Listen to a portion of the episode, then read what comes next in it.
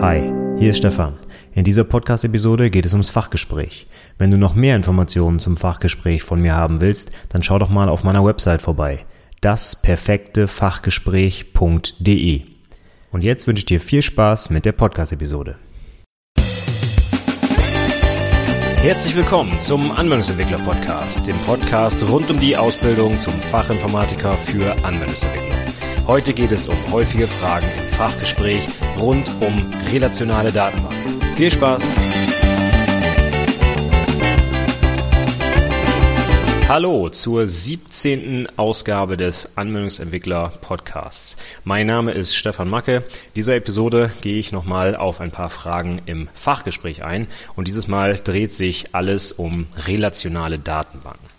Ich habe die Fragen rund um den Bereich Datenbanken wieder aufgeteilt auf zwei Episoden, weil sonst ein bisschen zu lang wird. In dieser Episode geht's los mit ein paar allgemeinen Sachen rund ums Thema Datenbanken und dann auch um das sicherlich aktuell noch wichtigste Thema in der Fach, äh, im Fachgespräch, nämlich die relationalen Datenbanken.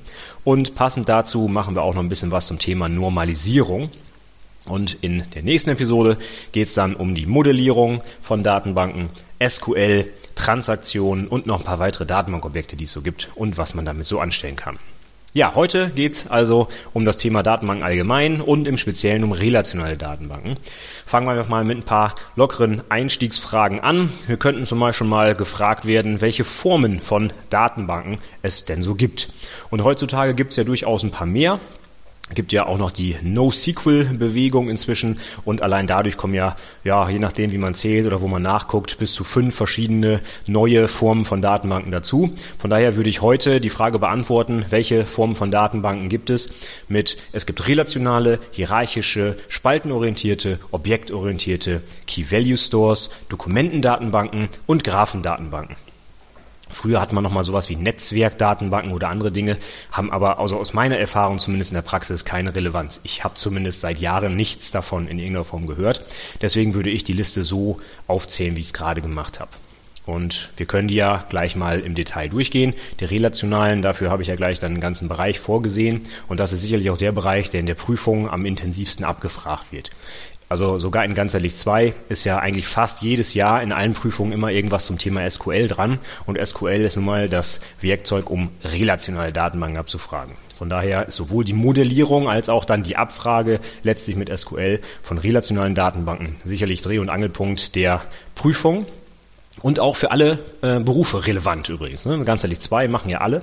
Und das heißt, auch ein Informatikkaufmann sollte sich mit SQL auskennen oder mal so eine Datenbank modellieren können, so ein Tabellenmodell oder ein ER-Modell. Um die Modellierung kümmern wir uns in der nächsten Ausgabe. Heute geht es ja dann wirklich erstmal um die allgemeinen Fragen zur relationalen Datenbank. Und da würde ich dann gleich auch anschließen, dass man dann nochmal ein bisschen die Sache vertieft. Aber vorab, weil das dann ein bisschen schneller geht, würde ich mal einmal den Begriff NoSQL durchgehen. Ich persönlich würde im Fachgespräch heutzutage das durchaus fragen, denn es ist einfach äh, ja zeitgemäß, sage ich mal, genauso wie ich auch eventuell Fragen zur funktionalen Programmierung stellen würde, sofern der Prüfling sowas in seinem Projekt verwendet hat. Ich habe jetzt persönlich noch kein Abschlussprojekt gesehen, wo eine NoSQL-Datenbank drin war. Hatte ich vielleicht einfach Pech. Äh, Gibt es vielleicht aber auch, denn es ist ja durchaus in der Praxis heute angekommen, diese Datenbanken einzusetzen. Viele Firmen haben da tatsächlich den Bedarf, beziehungsweise sehen da die Vorteile gegenüber der relationalen Datenbank und haben das deswegen im Einsatz. Und von daher ist es eigentlich nur eine Frage der Zeit, bis das dann auch irgendwann mal auf die IHK-Abschlussprojekte durchschlägt, dass die Azubis also mit solchen Werkzeugen auch arbeiten müssen. Und für mich sollte man eigentlich so auf dem Laufenden bleiben, was Technologien angeht, insbesondere bei der Programmierung, bei den Datenbanken. Das ist ja nun mal so Dreh- und Angelpunkt der äh, Anwendungsentwicklerausbildung. Das muss man eigentlich beherrschen. Und von daher gehört das für mich dazu, dass man sich da so ein bisschen informiert, was da so aktuell los ist. Und man kommt einfach nicht dran vorbei, wenn man heutzutage guckt auf Konferenzen. Viele, viele Vorträge zum Thema NoSQL, sehr, sehr wenige Vorträge zum Thema relationale Datenbanken. soll nicht heißen, dass relationale Datenbanken verdrängt werden. Im Gegenteil, die sind sicherlich noch in ist einfach mal eine Zahl aus dem Bauch heraus, 90 Prozent der Unternehmen im Einsatz für die äh, zentralen geschäftskritischen Anwendungen. Aber man sieht doch immer mehr, dass gerade so bei innovativen Unternehmen aus dem Webbereich insbesondere natürlich auch solche NoSQL-Datenbanken immer mehr eingesetzt werden, weil sie halt bestimmte Vorteile gegenüber der relationalen Datenbanken haben. Und wir können ja mal ganz kurz so die fünf, die ich eigentlich immer unter NoSQL zusammenfasse, durchgehen. Dann fangen wir doch einfach mal an mit der objektorientierten Datenbank. Ist jetzt kein neues Konzept, gibt es schon ein paar Jährchen länger. Vertreter wäre zum Beispiel DB4O. Dort kann man also, also allgemein in diesen objektorientierten Datenbanken, besser die Objekte aus der objektorientierten Programmierung abbilden. Das heißt, ich habe nicht immer den Aufwand zwischen der Objektwelt und der relationalen Welt hin und her zu mappen. Klassisches Beispiel, wenn ich in einer relationalen Datenbank meine Elemente ablege, dann habe ich halt immer eine Fremdschlüsselbeziehung. Das muss ich dort immer ablegen in der Datenbank. In meiner Programmiersprache habe ich dieses Konzept nicht. Da zeigt ein Objekt einfach auf ein anderes äh, Objekt und da gibt es keine Schlüssel, die die irgendwie verbinden. Dort gibt es einfach einen Zeiger. Und diese äh, ja, diesen, ähm, diesen Unterschied muss ich einfach in der Datenbank und in der Programmiersprache dann irgendwie wieder zusammenkriegen. Dafür wird man dann häufig objektrelationale Mapper benutzen. Oder man nimmt eben eine objektorientierte Datenbank, die das von Haus aus ablegen kann. Nächster Typ wäre Key Value Store. Was ist das? Im Prinzip eine riesengroße Hash-Map, wenn ich es erklären müsste. Wir haben im Prinzip einfach, wie der Name schon sagt, Key Value Pairs, also Schlüssel-Wertpaare, die dort reingehauen werden. Und die ist halt darauf optimiert, solche Sachen effizient und, und schnell zu speichern und auch zuzugreifen. Ich sage dann immer so als Beispiel, man könnte sich vorstellen, dass Amazon, um seine relationelle Datenbank zu entlasten, wo vielleicht als Beispiel der Warenkorb auf sieben Tabellen verteilt ist, dann einfach in der Key-Value-Datenbank abgelegt wird und ich einfach einen Schlüssel habe und mit einem Zugriff den gesamten Inhalt des Warenkorbs im, äh, ja, mir abfragen kann und das halt natürlich dann bei großer Last auch entsprechend schneller ist, als wenn ich erstmal einen Join über sieben Tabellen machen muss. Dann ein schönes Beispiel für Dokumentendatenbanken. Vertreter sind da zum Beispiel die CouchDB oder MongoDB. Dokumentendatenbanken haben den Vorteil, dass sie schemalos sind. Das heißt, ich kann dort auch komplexe Dinge ablegen, wie auch in relationalen Datenbanken.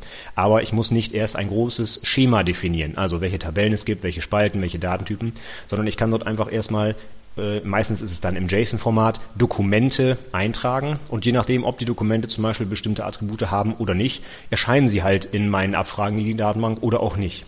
Aber wenn sich an den Dokumenten etwas ändert oder wenn ich viele leicht unterschiedliche Dokumententypen habe, dann kann ich die sehr einfach in so eine Dokumentendatenbank packen und sie relativ einfach und flexibel abfragen, ohne dass ich mich immer mit der Struktur der Datenbank auseinandersetzen muss. Das kann man also sehr schön benutzen. Wir haben das zum Beispiel bei uns in der Firma als Beispiel.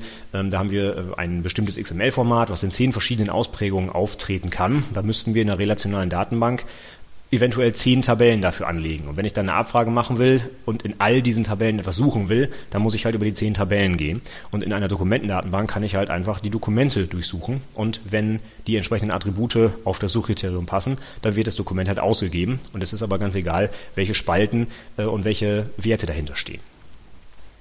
Nächste Gruppe wären die Graphendatenbanken. Die werden sicherlich heute immer beliebter, gerade natürlich bei Unternehmen, die ihre Daten mit Graphen abbilden können, wie zum Beispiel soziale Netzwerke. Von Facebook gibt es eine eigene Graphendatenbank, die also äh, die ganzen Beziehungen der Facebook-Nutzer untereinander zum Beispiel abbildet. Und in diesen Graphendatenbanken kann man halt sehr schön bestimmte Abfragen durchführen, die man mit relationalen Datenbanken eben nicht so gut machen kann. Wenn man zum Beispiel überlegt, wie man alleine einen Graph in einer relationalen Datenbank abbilden würde, da bräuchte man wahrscheinlich, ja im Prinzip könnte man es mit einer Tabelle machen, so Parent-Child-Beziehungen, aber wenn ich die dann mehrere Ebenen tief durchsuchen will, dann habe ich ganz schön viele Self-Joins und sehr langsame Abfragen. Graphendatenbanken sind halt darauf optimiert, dass ich solche Beziehungen, also Verbindungen über äh, Knoten und Kanten, dort also relativ schnell und performant abfragen kann. Und auch sogar relativ einfach. Es gibt sogar dann eigene Abfragesprachen dafür. Ein prominentes Beispiel ist Neo4j. Dort kann man also in einer Art ja, soll man sagen, schon fast grafischen Syntax die Sachen abfragen. Also da, da zeichne ich dann quasi so ein paar Pfeile und dann äh, liefert mir die Datenbank die entsprechende Abfragemenge dazu. Also sehr, sehr spannend kann man sich durchaus mal angucken. Und nicht unbedingt nur in so tollen Unternehmen wie Facebook relevant, sondern eigentlich überall, wo ich meine Datenstrukturen eben mit Graphen abbilden kann. Und das sind sehr, sehr viele. Wenn man mal genau drüber nachdenkt, hat man eigentlich viele Datenstrukturen auch aus den klassischen Unternehmensanwendungen, die man eigentlich sehr gut in Form von Graphen abbilden kann. Vorteil ist dann halt, dass ich auf diesen Graphen natürlich auch die seit Jahren etablierten Graphenalgorithmen durchführen kann, wie zum Beispiel eine Wegfindung. Dort ist es also relativ einfach, äh, rauszufinden, wen ich denn über sechs Ecken zum Beispiel bei Xing kenne, indem ich halt zum Beispiel den Algorithmus nehme, um den kürzesten Weg zu berechnen, zum Beispiel den A-Stern als Beispiel. Und als letztes habe ich dann noch die spaltenorientierten Datenbanken. Ein Vertreter wäre zum Beispiel Cassandra von Apache. Die organisieren ihre Daten ein wenig anders und dienen hauptsächlich dazu, zum Beispiel Data Warehouse Anwendungen anzubieten. Wenn man sich das üblicherweise vorstellt, wie so eine relationale Datenbank ihre Daten ablegt, dann kann man sich das ja bildlich vorstellen wie so eine Art CSV-Datei, wo also für jeden Datensatz alle Spalten nacheinander kommen und dann kommt der nächste Datensatz mit dessen Spalten allen nacheinander. Wenn ich jetzt aber bestimmte Abfragen habe, die nur gegen eine gewisse Spalte dieser Daten geht. Zum Beispiel möchte ich alle Nachnamen haben, die mit M anfangen.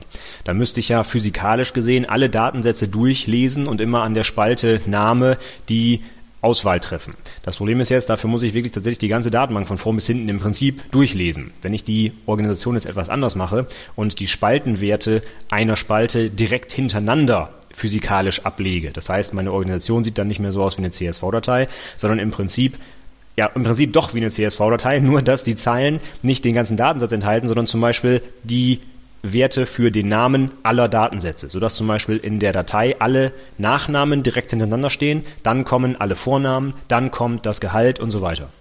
Das heißt, ich muss dann physikalisch, wenn ich nur die Nachnamen auswerten will, nicht die ganze Datenbank durchsuchen, sondern nur den Bereich, wo halt die Nachnamen drinstehen. Das macht dann natürlich einige Performance-Unterschiede und gerade dann Stichwort Big Data, wenn ich also große Datenmengen analysieren muss, dann kann das durchaus einen Performance-Gewinn natürlich bringen.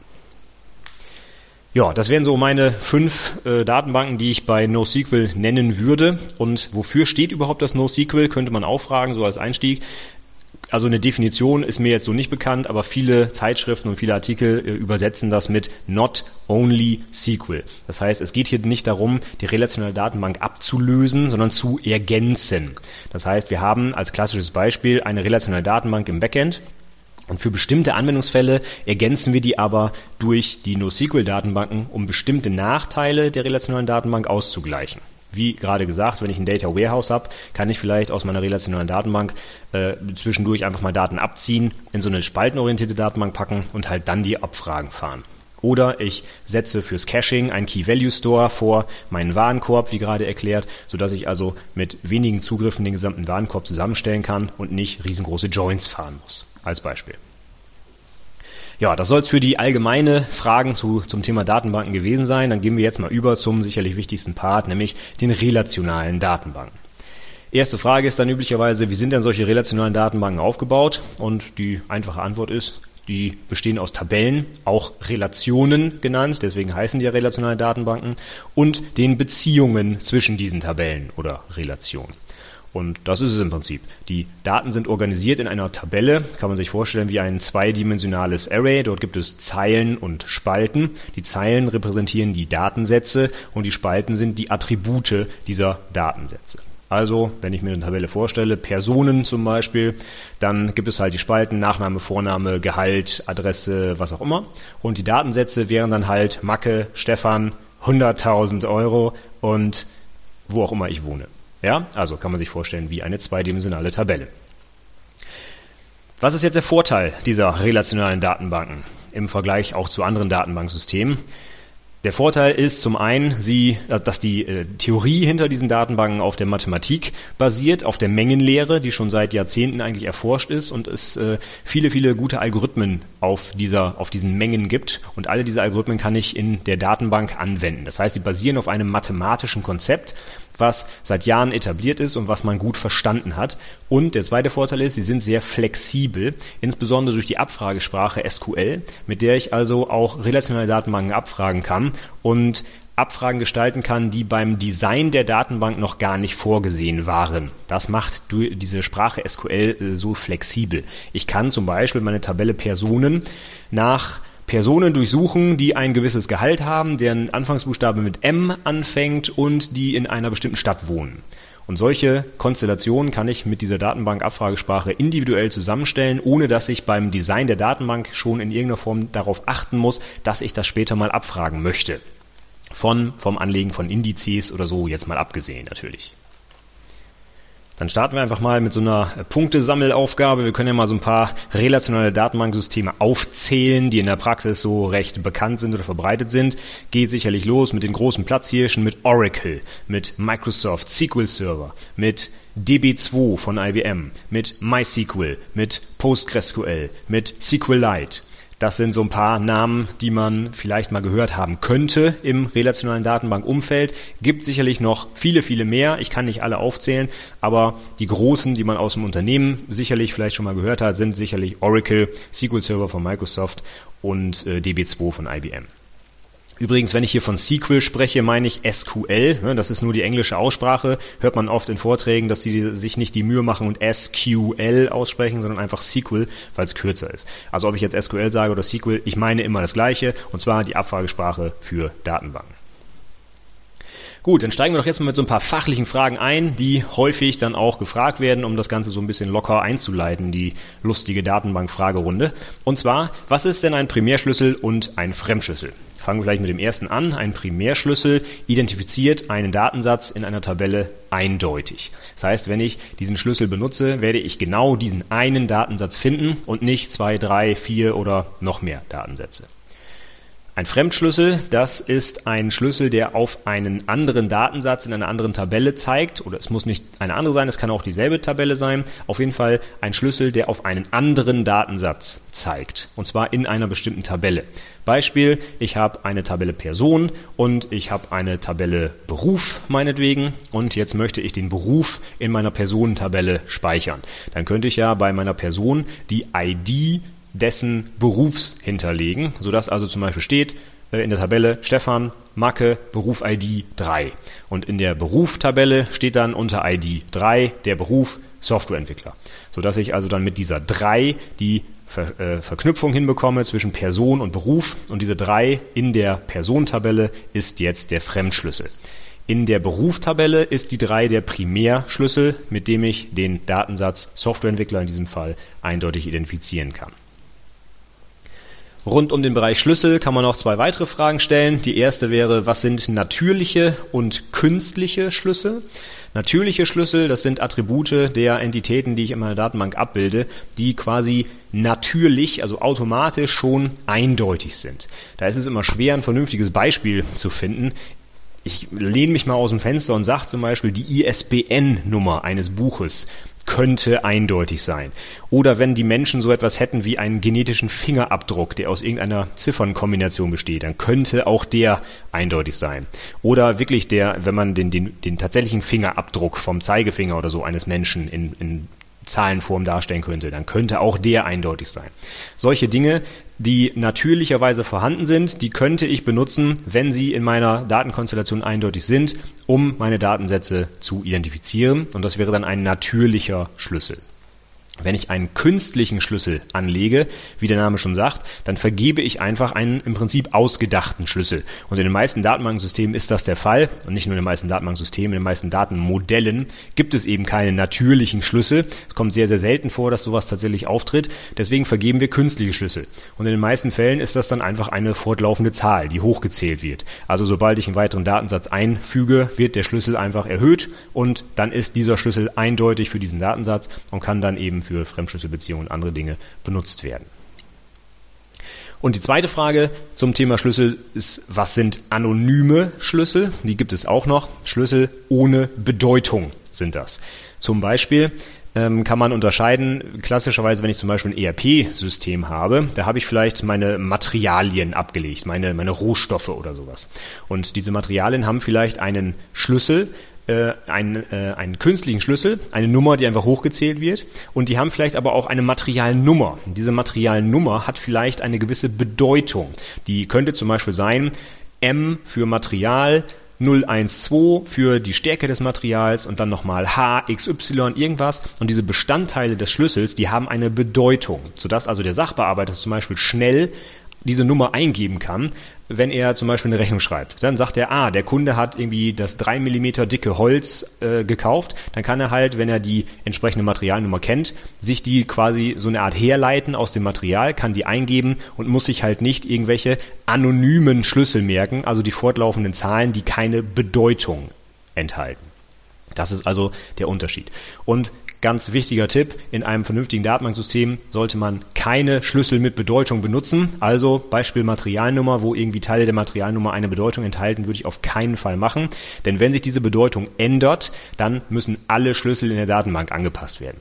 Beispiel, unser Materiallieferant hat nicht nur Materialien auf einmal, die mit M anfangen, sondern es kommen noch irgendwelche anderen dazu, äh, wo das M eine andere Bedeutung hätte, dann müsste das M geändert werden in zum Beispiel, ich weiß es nicht, X. Und das heißt, wir müssen unsere ganze Datenbank durchsuchen und alle Ms durch ein X ersetzen und alle Schlüsselbeziehungen sind eventuell kaputt, wenn ich dann mal einen Datensatz vergesse. Und das wollen wir also auf keinen Fall haben.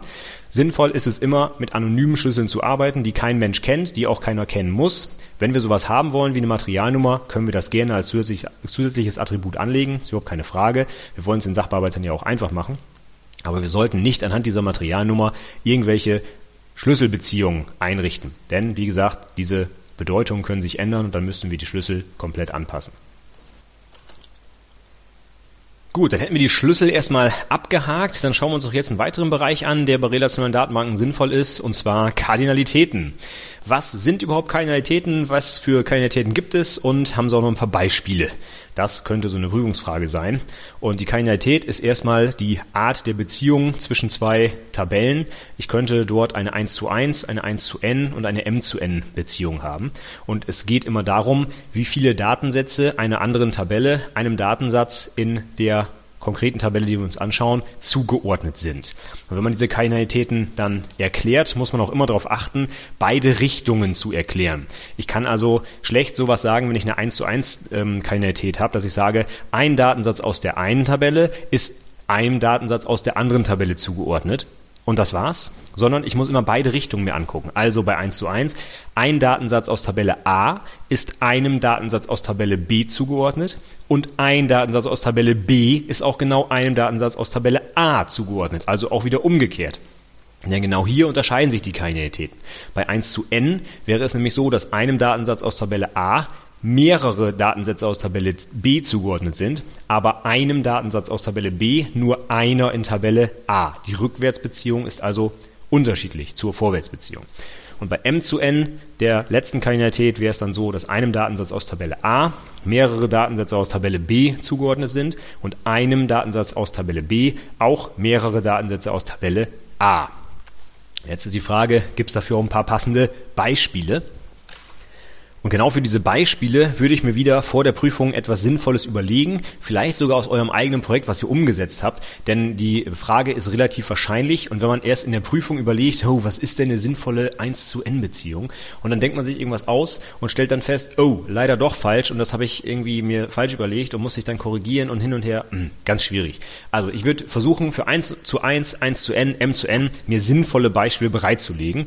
Und wenn ihr in eurem Projekt oder in eurem Unternehmen nichts entsprechendes findet, dann nehmt ihr einfach so ein paar Standardsachen. Und das ist klassischerweise, wenn man auch mal an die Aufgaben der IHK denkt, sowas wie Kunde und Rechnung oder Lieferung und Produkte und so weiter. Aus diesem ganzen Kontext würde ich mir irgendwas überlegen. Da haben wir zum Beispiel die 1 zu N Bestell äh, Bestellung, wollte ich schon sagen. Die 1 zu N Kardinalität, nämlich ganz häufig genau sowas wie Benutzer und Bestellung oder Rechnung oder Lieferschein oder was auch immer. Es ist nämlich immer so, dass ein Benutzer oder Kunde mehrere Bestellungen tätigen kann, aber eine Bestellung meistens nur von einem Benutzer kommt. Also meistens muss ich jetzt streichen, wenn in unserem System das so ist, eine Bestellung, ein Kunde, dann haben wir eine 1 zu n Beziehung. Und eine M zu N Beziehung in dem Kontext haben wir dann zwischen der Bestellung und den Produkten oder Artikeln, die ich da bestellt habe. Es kann nämlich ein Artikel durchaus in mehreren Bestellungen bestellt werden. Und eine Bestellung kann auch mehrere Artikel enthalten. Dort haben wir also ganz klassisch die M zu N Zuordnung. Und genau diese Zuordnung in diesem Kontext wird dann auch häufig zum Beispiel mit Listenposition übersetzt. Ne? Zum Beispiel Bestellposition oder Rechnungsposition. Das ist nämlich genau die Zuordnung zwischen einem Artikel und einer konkreten Rechnung. Das ist also im Prinzip die M zu N Zuordnung. Und der kann man auch einen entsprechenden Namen geben, wie halt in diesem Fall ne? Rechnungsposition. Für die 1 zu 1 Kardinalität ist es immer besonders schwierig, ein Beispiel zu finden, weil das relativ selten in der Praxis anzutreffen ist, ehrlich gesagt. 1 zu n und m zu n ist sehr häufig. Eine echte 1 zu 1 Beziehung bedeutet ja, dass genau ein Element aus der einen Tabelle der dem einen Element der anderen Tabelle und umgekehrt zugeordnet ist. Und das ist gar nicht so häufig anzutreffen. Ein schönes Beispiel, was man nehmen kann, ist so etwas wie äh, Benutzerdaten und Login-Daten. Ein Benutzer kann eigentlich immer nur ein Login haben und ein Login ist immer genau einem Benutzer zugeordnet. Und da ist es zum Beispiel auch sinnvoll, diese Tabellen tatsächlich zu trennen. Dort kann ich nämlich dann zum Beispiel auf den Datenschutz Rücksicht nehmen, indem die Benutzerdaten, wo vielleicht noch das Gehalt oder sonst was drin steht, nicht dem Administrator äh, freigeschaltet ist, der zum Beispiel das Passwort zurücksetzen muss. Auf der anderen Seite, das Passwort, was im Login steht, soll nicht die Sachbearbeiterin, die das Gehalt bearbeitet, sehen dürfen. Und das kann man also schön aufteilen auf zwei Tabellen. Und dann sind wir auch schon gleich bei den nächsten Fragen, nämlich wie setze ich denn jetzt diese Kardinalitäten eigentlich in der Datenbank um? 1 zu 1, 1 zu n, m zu n. Grundsätzlich ist es so, dass es immer über Fremdschlüsselbeziehungen gemacht wird in relationalen Datenbanken. Das heißt, ich nehme den Primärschlüssel des einen Datensatzes und packe den in die referenzierende Tabelle als Fremdschlüssel rein. Damit habe ich dann die Zuordnung zu diesem Datensatz getroffen. Und jetzt ist die Frage, je nachdem, welche Kandidatät ich habe, wo ich diesen Fremdschlüssel hinpacke. Bei einer 1 zu n Beziehung ist es recht eindeutig. Da muss der Fremdschlüssel immer in der n-Tabelle stehen. Wenn wir also das Beispiel von eben nehmen, ein Kunde hat mehrere Bestellungen, aber eine Bestellung ist immer einem Kunden zugeordnet, dann ist die n-Tabelle die Bestellung, weil die Kardinalität 1 zu n Kunde zu Bestellung ist. Also ist Bestellung die n-Tabelle. Und dann muss ich in dieser Tabelle den Fremdschlüssel hinterlegen, denn wenn ich aus dem Benutzer auf die Bestellung auf die Bestellungen schließen will, dann müsste ich ja bei dem Benutzer mehrere Bestellungen hinterlegen. Da wir unsere Datenbank aber üblicherweise normalisieren, was wir uns gleich noch genauer anschauen werden, darf ich nicht mehrere Werte in ein Feld in Benutzer packen. Also sowas wie Benutzer, Name, Vorname und dann äh, Bestellungen, wo dann mehrere Werte drinstehen. Das ist nicht erlaubt. Das würde die erste Normalform verletzen. Deswegen muss ich die Fremdschlüsselbeziehung umgekehrt machen und den Benutzer, die Benutzer-ID in der Bestellungstabelle hinterlegen. Und wenn ich dann gucke, ich gehe von der Bestellung aus, welchem eindeutigen Benutzer ist die zugeordnet und da steht dann die Benutzer-ID. Wenn ich jetzt zu einem Benutzer alle Bestellungen haben will, dann hole ich mir die Benutzer-ID und lese die Tabelle Bestellung und zwar alle die Sätze, wo halt in der Benutzer-ID die Benutzer-ID, die ich suche, drinsteht. Und dann bekomme ich auch mehrere Treffer. Bei der 1 zu 1 Kardinalität ist es egal, wo ich den Fremdschlüssel hinterlege. Da kann ich also in meiner A- oder in meiner B-Tabelle den Fremdschlüssel hinterlegen. Überlegen wir uns das am Beispiel Benutzer Login.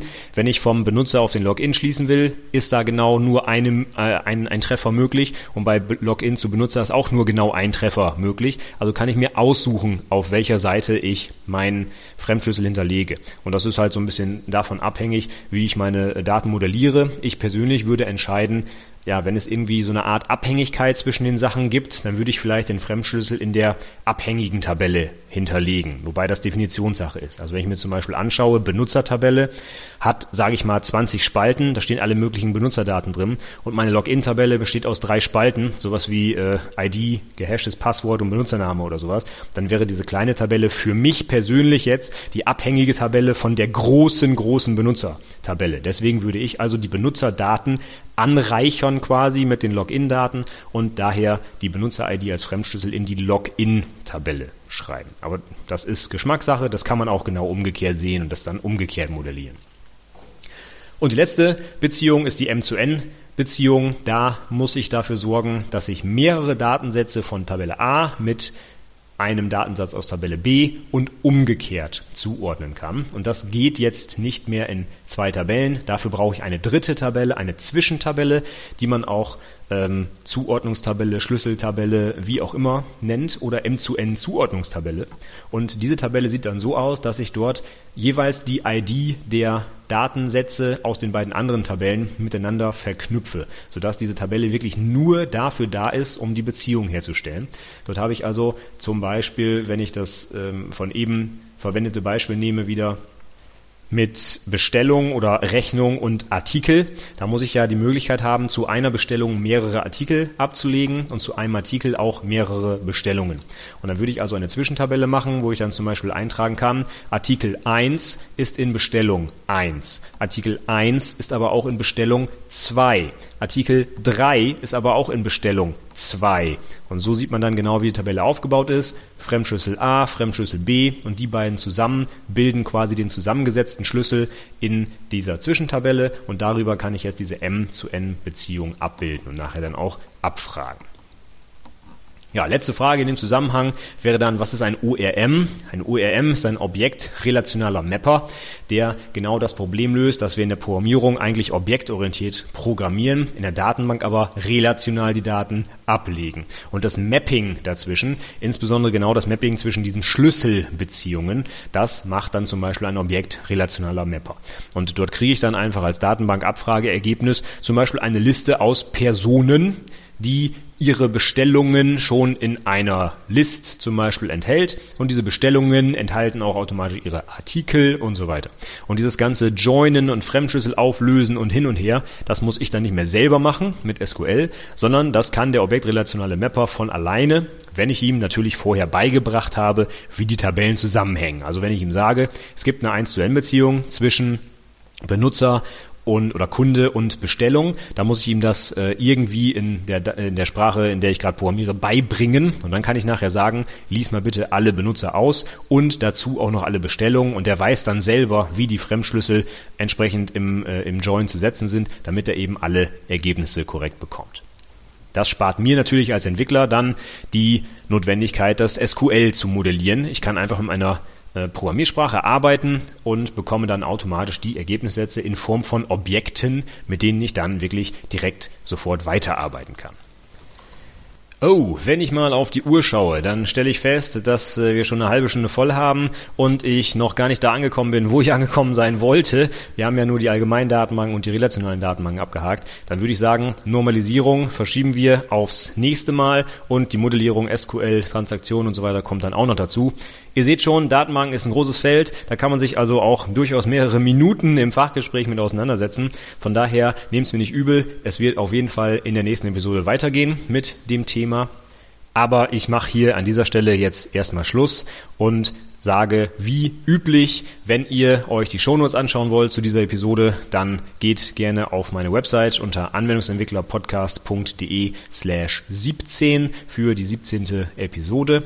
Ich würde mich über euer Feedback freuen, natürlich sehr, sehr über eure Weiterempfehlung auch. Wenn ihr mich weiterempfehlen wollt, macht das gerne per Mail oder mündlich oder am besten noch per iTunes. Wenn ihr mir da ein Review hinterlassen würdet, das würde mich wirklich sehr weiterbringen, denn das trägt dazu bei, dass der Podcast noch etwas weiter verbreitet wird und ich vielleicht noch mehr Azubis bei der Prüfungsvorbereitung helfen kann. Ihr könnt mir auch gerne alle möglichen Fragen rund um die Ausbildung stellen, wenn ich euch also irgendwie helfen kann, wenn ihr noch irgendwas Spezielles wissen wollt rund um die Prüfung oder zur Ausbildung insgesamt, dann könnt ihr mich gerne anschreiben. Kontaktdaten wie gewohnt mail at anwendungsentwicklerpodcast.de oder ihr geht auf das Kontaktformular auf der Website, da könnt ihr mich auch jederzeit erreichen oder gerne auch bei Twitter, wenn ihr wollt, at Stefan Macke oder bei Xing oder wo auch immer. Ihr findet auf jeden Fall Wege genug, mich zu erreichen, wenn ihr wollt. Und ich würde mich äh, wie immer freuen. Ich beantworte gerne eure Fragen. Ich habe ja auch schon mehrere Blogartikel und Podcast-Episoden auch gemacht zu Hörerfragen. Von daher lade ich euch gerne ein, mir Fragen zu stellen. Wenn ihr über Neuigkeiten zum Podcast und zur Website regelmäßig informiert werden möchtet, dann könnt ihr euch gerne in meinen Newsletter eintragen unter anwendungsentwicklerpodcast.de slash newsletter. Als kleines Dankeschön bekommt ihr auch meine Checklisten rund um die Projektdokumentation, die Projektpräsentation im Projektantrag, die euch hoffentlich dabei helfen, eure Artefakte entsprechend nochmal zu kontrollieren, bevor ihr sie dann abgebt und auch auf Kleinigkeiten und mögliche Fehler in den Artefakten achten könnt. Die Anmeldung am Newsletter ist völlig unverbindlich. Wenn ihr kein Interesse mehr habt oder die Informationen euch nicht weiterbringen, dann könnt ihr euch jederzeit einfach wieder austragen. In jeder Mail ist der Abbestellen-Link enthalten, also ihr geht da keine Verpflichtung ein, in welcher Form auch immer. Das war's dann für heute. Ich sage nochmal vielen, vielen Dank fürs Zuhören und bis zum nächsten Mal. Tschüss.